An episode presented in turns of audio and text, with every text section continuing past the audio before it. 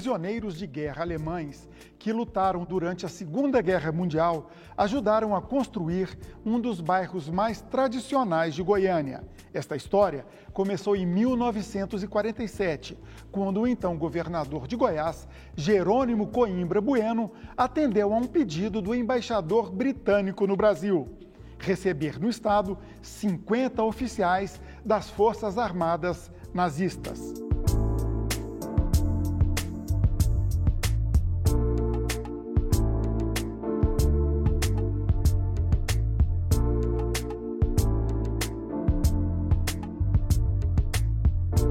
Quem vai contar esta história envolvendo prisioneiros de guerra alemães é o advogado, jornalista e professor Arthur Rios. Como surgiu essa história que pouca gente sabe? Alemães, nazistas, ajudando a construir um bairro que eu, não disse o nome, deixei o segredo, mas conta pra gente que bairro que é esse. É o setor Jaó.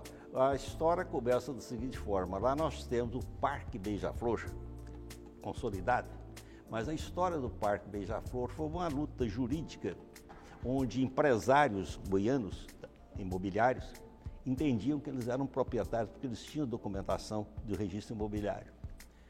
E a área, nós defendíamos, nós da Associação dos Moradores, que a área era pública, embora tenha passado pelo Banco Nacional, mas de uma maneira irregular. Ela foi destinada a ser um parque público ou seja, parque é público, mas eles defenderam a tese que o parque poderia ser parque particular.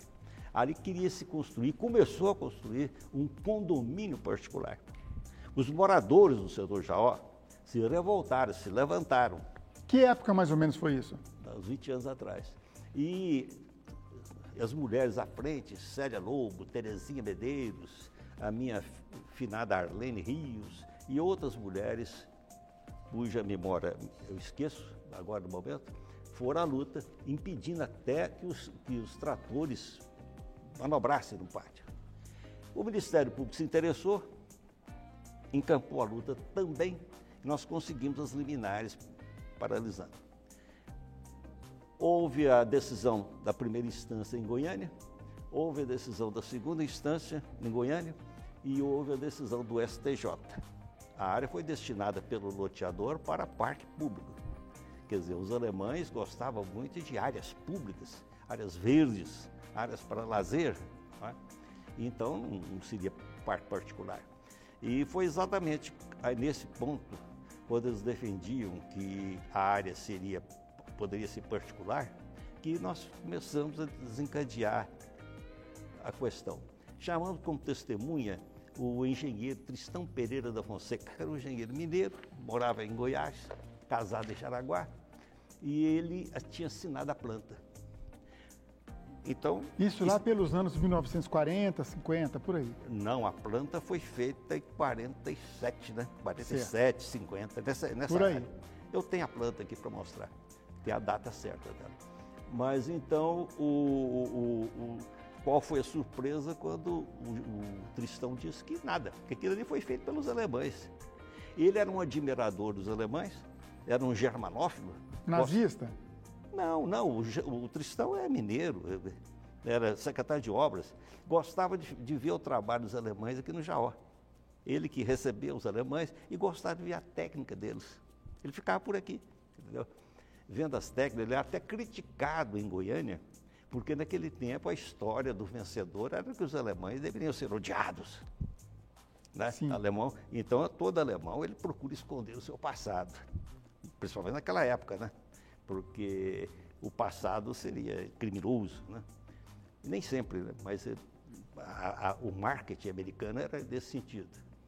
E o Tristão disse que não, que ele somente assinou porque ele tinha o CREA e os alemães não tinham CREA quem assinou, quem era o autor era o Werner Sonnenberg. E a planta que eu tenho original é assinada pelo Werner Sonnenberg mesmo. A outra foi assinada pelo, pelo, pelo Tristão para o registro. Quer dizer, com esse depoimento do Tristão que vocês descobriram é. que tivemos alemães aqui faz, é, projetando o bairro Jaú. Ah, é. O Tristão era. Ele tinha um pouco de vergonha de falar, porque disse que na época ele era muito censurado por isso. Entendeu?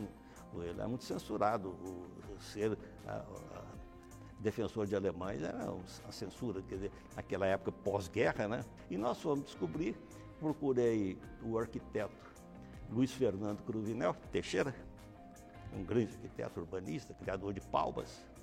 Ele, verificando a, a, a planta, ele disse, não, essa planta aqui é, germano, é, é germânica, essa planta aqui é alemã. O conceito. O conceito, o conceito. Quer dizer, toda Goiânia é feita no conceito urbanístico francês, um pouquinho inglês, mas Jaó é alemão. Então ele falou, isso é uma diferença radical. Ou seja, qualquer obstáculo da natureza, eles viravam a rua, puxavam a rua, cruzavam a rua, né? E não, não os franceses. Os franceses eram retas. O francês não interessa, ele quer é escoamento. Outra diferença, o setor sul, que é típico francês, francês inglês, e o Jaó. No setor sul, nós temos o projeto Cura, ou seja, as famílias deveriam reunir no interior das quadras. Não é? pensamento, naquele tempo não tinha televisão, talvez não tivesse nem rádio, tal, etc.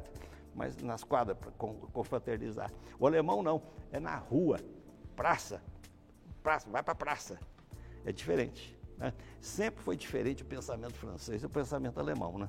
Quando o, alemão pensa de um jeito, é, uma pensam de outro jeito. histórica né? é, França e é, Alemanha. E o inglês fica ali no meio, ele contou história, tal, etc. Fomos verificar, procuramos professor de história na UFG também, eles honestaram a questão. O Luiz Cruvinel, o Luiz Fernando Cruvinel, deu o parecer dele e outros urbanistas também falaram. Então, nos convenceu que realmente é uma história que tem que ser mais investigada. Por que, que a história ficou assim na penumbra? O Coimbra Bueno foi eleito em 1947 pela UDN. Mas o, o, o Goiás era um estado muito pessedista, muito ludoviquista. Né? Não, não, poderia comparar o prestígio do, do Coimbra Bueno, que tinha sido construtor quatro anos, que ficou só como construtor, e, e com, com Pedro do Vigo. Então havia uma rivalidade. E o Coimbra Bueno, como governador, que ele renunciou até em 1950, em junho de 1950 ele renunciou, o mandato dele teria que ao final de 1950, ele não foi, e, pressão, ele ficava fora de Goiânia. Ele dizia que ficava na, na, nas comissões para a construção da nova capital. Talvez sim mesmo, né? Ele era um comerciante e ele queria construir. Mas falando dos alemães em si, então vieram 50 alemães, 50 desceram, alemães. eles chegaram, foram para onde? Foi, foi, feita uma operação meio sigilosa? Foi. Como é que foi? A operação tinha que ser sigilosa, porque tanto, tanto do lado dos ingleses havia erro, quanto do lado dos, dos, dos havia erro. Não, não existe esse negócio de você dar transferir prisioneiros, tirar a obrigação do prisioneiro. Quem prende assume a obrigação também com o prisioneiro. Se você não quer o prisioneiro, solta o prisioneiro. Mas o inglês, em vez de soltar o prisioneiro, entregou o prisioneiro para Goiás. Isso na história não existe. Quer dizer, entregar prisioneiro para trabalhar. Uhum. Né? E por lá de Goiás também, receber prisioneiros que não tinha nada, não tinham cometido nenhum crime aqui em Goiás, né? E Sim. não tinham cometido crime em lugar nenhum. Eles eram simplesmente é, técnicos, né? Eles chegaram, eles foram para a cadeia, onde era lá foram. na Avenida Independência, foram. antigamente, eles, eles ficaram encarcerados? Foi, foi, exigido pelo capitão que, trou, que os trouxe que eles fossem encarcerados, né? mas no outro dia, imediatamente, o Tristão os tirou todos lá. Os ingleses queriam que eles ficassem, que tinham um recibo, né? recebi, encarcerei e tal, etc. Certo. É, é, é, para inglês ver. Pra, a origem é bem mais antiga, na época da escravidão, mas foi para inglês ver mais uma vez. Parece que eles passaram um dia, pouco tempo na cadeia, foram soltos, continuaram em Goiânia. Não, eles foram levados para o setor Jaó. Mas o setor Jaó não existia ainda? Não. Era uma fazenda? Não, é a fazenda Retiro. Mas lá tinha um lago muito grande, esse lago era tão grande que os fundadores acharam que aquele ali devia ser um local para pousar aeroplanos. Depois foi construída a usina do Jaoque, né, na ponta lá. Era um lago muito grande. Depois rebentaram a ponta lá e o lago baixou, né? baixou muito. Mas nessa história toda aí entra também não era à época ainda governador de Minas, mas futuro governador de Minas, dono do extinto Banco Nacional, o Magalhães Pinto. Como é que ele entrou nessa história? Ele era proprietário. Veja você, os mineiros vieram para cá. Goiás é um estado mais novo do que Minas Gerais. Mineiro, quando pode, vem para cá e compra terra. Você pode notar que Negrão de Lima, o setor Negrão de Lima, foi comprado pela família Negrão de Lima. Logo vizinho, o setor Jaó foi adquirido pelo Magalhães Pinto. A aldeia do Vara era da família do Kubitschek. Ah, certo. Certo, a da família Kubitschek. Então eles compraram. Tanto é que o Kubitschek, Luiz Kubitschek de Figueiredo, era que, que assinou a ata aí também. Quer dizer, ele também representava o Magalhães Pinto. Eram todos da mesma linhagem mineira e da mesma UDN. Né? Da UDN ah, perfeito. O Magalhães político. era o DN, o Coimbra Bueno o DN, é, isso aí houve ligação, né? Certo. E aí o Magalhães Pinto aceitou que os alemães fizessem um projeto do bairro. Já era projeto dele. Quando ele adquiriu a Fazenda Retiro, segundo ele... Fazer, mas não ele, tinha pensava, projeto. Ele pensava em fazer um loteamento mesmo. E os alemães, parece que eles tinham alguma exigência também no traçado, eles exigiram algumas coisas não. de nomenclatura de rua, como que era não. isso? Os alemães receberam do Magalhães Pinto a liberdade total para fazer o loteamento conforme as convicções urbanísticas deles. Aliás, foi correto, né? Porque se entrega é convicção cultural, urbanística, tem que ser deles. Eu só fiz duas exigências: que se fizesse uma avenida com o nome de homenageando Minas Gerais, Pampulha, e outra avenida com o nome de Belo Horizonte. Que estão lá no setor Java até hoje. Que estão lá até hoje. E os alemães, esses nazistas, eles eram católicos. E você se analisar o mapa do setor Jaó, verifica que eles colocaram uma cruz no meio do setor Jaó, onde a base é a Praça Santa Cruz, segue pela Avenida Cristo Rei, tendo os braços da cruz avenida, a, o Parque Nossa Senhora de Lourdes, e continuando até a Praça da Maçonaria, que é a Praça da Bandeira. Quer dizer, um crucifixo no meio do setor Jaó, provando a fé católica deles. Porque você sabe que que eles tinham a fé católica, e naquele tempo o Papa Pio XII também já era muito simpático às ideias revolucionárias né, de, de, de, dos Agora, nacional-socialistas. Não tem nenhuma conclusão de que eles eram necessariamente nazistas? Não, não, não, não tem informação nesse sentido.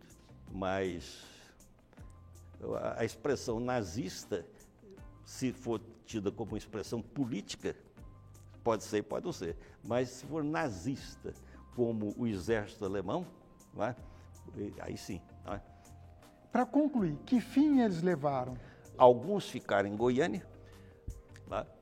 o Otto Hoffmann, o, Erna Sonnenberg, que inclusive foi contratado para fazer a infraestrutura de Goiânia, e os outros foram para é, é, Buenos Aires, chamada do Perón, ou então para São Paulo.